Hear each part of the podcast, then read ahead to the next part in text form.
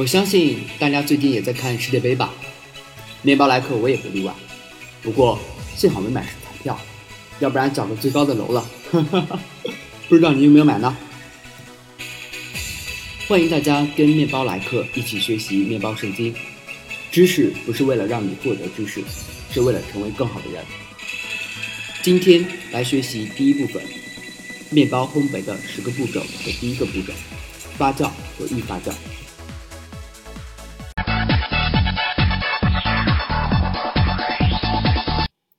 首先讲一下发酵。当酵母和面粉、水混合在一起的时候，发酵就开始了。用果糖制作葡萄酒，以及用谷物酿造啤酒，都要经过发酵这一过程。在发酵过程中，酵母消耗了淀粉中的糖分，产生了二氧化碳气泡。在烘焙面包的时候，正是二氧化碳气泡使面团膨胀，形成了很好的质地。那酵母是一种活跃的单细胞真菌。它在生长和繁殖的过程中会食用糖分，产生二氧化碳和乙醇。只有少数的几种酵母可以用于面包烘焙。面粉主要由淀粉构成，如同其他所有的碳水化合物一样，淀粉的分子是由无数的糖分子构成的。当酵母、水和面粉混合的时候，那面粉中的酶将碳水化合物分解为糖。酵母食用糖分生长、分裂并释放二氧化碳和乙醇。在这个过程中，二氧化碳被麦质网锁住，从而使面团发酵并且膨胀起来。发酵产生的乙醇赋予面包一部分味道，而在烘焙过程中，二氧化碳和乙醇蒸汽则被释放到空气中。面包的另一部分味道来自周围的细菌，它们和酵母争夺面粉中的糖分。这些有益细菌产生了诸如醋酸和乳酸这样的酸性物质，丰富了面包的味道。那温度。对发酵来讲至关重要。面包培训烘焙师可以通过控制温度来达到想要的效果。例如，面包烘焙师通常会让面团在温度较低的环境中缓慢发酵，发酵会产生热量。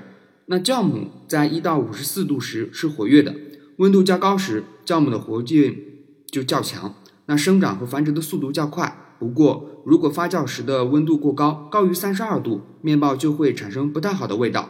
在寒冷的环境中，酵母会休眠，其活性会降低，产生更多的乙醇。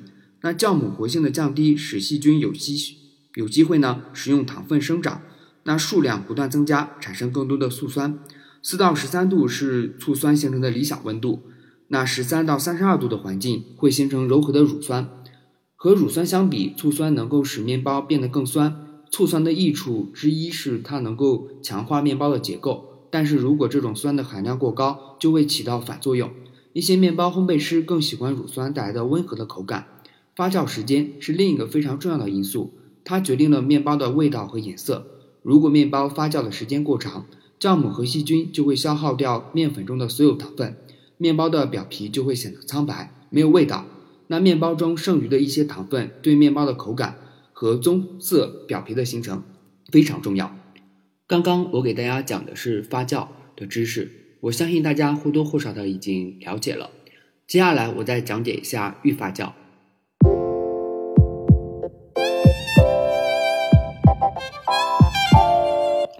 我的很多面包烘焙师的朋友们，他们都觉得预发酵的面团做出来面包是最好吃的，味道最棒的面包通常都离不开预发酵。它是在面团最终混合之前开始的发酵过程。那制作酵头时，你只需要预备一些面粉、水和酵母，在混合其他材料之前将它们混合，然后将酵头放在室温下或冰箱中。在使用酵头制作面团之前，让它进行发酵，产生味道。发酵的时间越长，产生的介质就越多，面团就会更加劲道，做出的面包的味道就会更加浓郁、丰富、余味悠长。面包的储存时间也会延长，发酵的时间越长，你所需要使用的酵母就越少。如果制作面包时使用的酵头过多，就会导致面包的味道发酸，削弱介质网或者组织结构。但是多数面包都会因为使用了酵头而增色不少。提前制作酵，简单的将其他加入面团之中，你就会唤醒面团中的所有味道。但是，一些面包如大力熏火腿面包圈，由于配料的味道非常浓郁，酵头可能不会充分发挥作用。如果是制作这种类型的面包，用直接法和面比较好，即将所有的面粉、水和酵母在开始制作面包时就全部混合。那有一点值得注意啊，除了酸面团酵头，其余酵头都是用人工酵母制作的。与人工酵母相对的是天然酵母。那我可以说的是，酵头呢，它可以分很多种，主要是按照含水量的不同而进行分类的，含水量哦。千万不要被这些听起来稀奇古怪的名字吓到，什么发泡酵头、意式酵头、天然酵母菌酵头、全麦面粉天然酵头、天然酵种酵头、固体储存用酵头、储存用酵头、中种面团、波兰酵头、海绵酵头、天然酵种和酸面团酵头。起初，那这些五花八门的名称弄得我一头雾水，甚至使我下定决心在这本书中不提这些词，而且可以。涵盖所有意思的教头来表达我所想表达的东西，但是逐渐的，这些特殊的词变成了我的好朋友。它们不但能够区分不同种类的教头，而且可以使我们了解世界各地的面包烘焙师及烘焙历史。所以，我在这里将介绍一些常见的教头，它们几乎会出现在所有配方中，你也应该逐渐熟悉它们。那我就讲中种面团好了，俗称老面团和老面包。嗯，大家应该记得，我们平时老家经常会做馒头。那馒头的话，基本上他们也是用的是老教头的一种方法。呃，那我们就回归到面包上。如果想改善面包的味道，最简单的方法就是从上一次发酵好的面团中取出一小块，加入下一次和好的面团中。那中种面团在室温下可以保存六个小时，冷藏可以保存四十八个小时。如果你不经常烘焙面包的话，可以将中种面团密封好，放入冷冻室中，最长可以保存三个月。加入老面包这种古老的做法来自德国，是通过少量工作来丰富面包味道的另一种方法。做法是先将一小块不新鲜的变硬的面包浸泡在水中，再挤干水分，放在室温下发酵一整晚，然后将其加入面团中。那中种面团或老面包通常占面团中饭。量的多少呢？百分之二十五，但是这个比例也可以提高哦。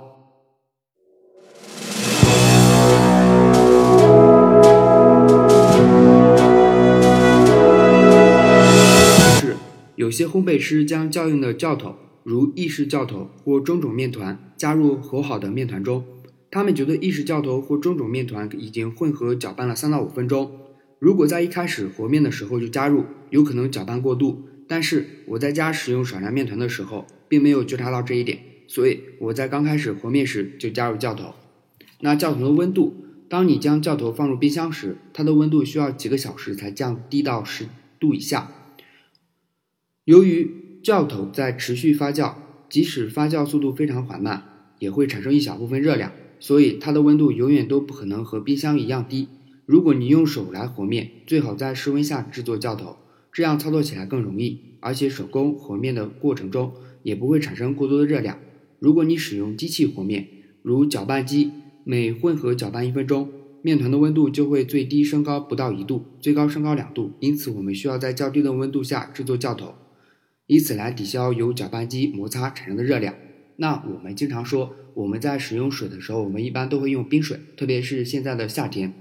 那由于酵头的温度直接影响了最终面团的温度。所以，如果酵头的温度较低，面团就会需要很长时间才能发生第一次膨胀。如果酵头的温度过低的话，面团可能不会完全吸收水分。所以现在我们基本上做的话，黄油一般都是在最后加，所以先让面团先吸收足够的水分，也是这样去做的。那如果我将酵头放在冰箱中，且预备使用搅拌机的话，我通常在和面前三十分钟将它从冰箱中取出。如果使用面包机的话，要提前大约四十五分钟取出。如果使用食品加工机，我将会将酵头从冰箱中取出后直接使用，因为在加工过程中会产生大量的热量。